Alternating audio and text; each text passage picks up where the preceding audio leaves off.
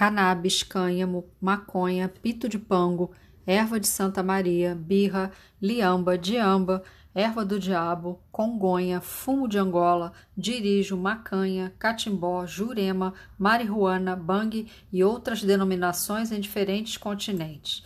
A travessia da planta cannabis, ou cannabis sativa, ou cannabis índica, ou cânhamo, remota de 36 milhões de anos na Ásia Central. A partir daí, espalhou-se pelo mundo afora com o uso humano, religioso e medicinal.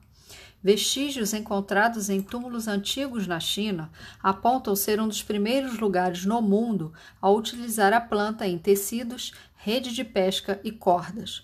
O uso religioso da cannabis pelo homem faz o religare com o sagrado nas diferentes religiões ao longo de séculos até hoje.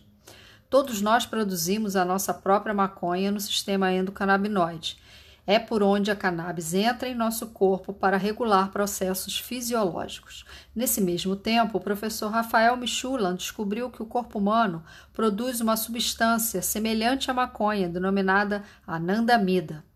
A maconha está para o nosso século, assim como a penicilina está para o século passado.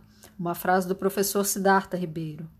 A maconha medicinal é, sem dúvida, hoje a melhor utilização da planta.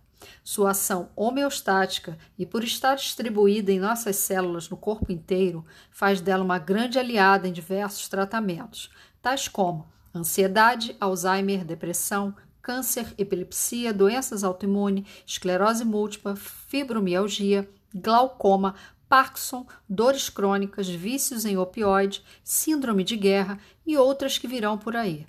Para tanto, não espere precisar para apoiar desrotulando a maconha.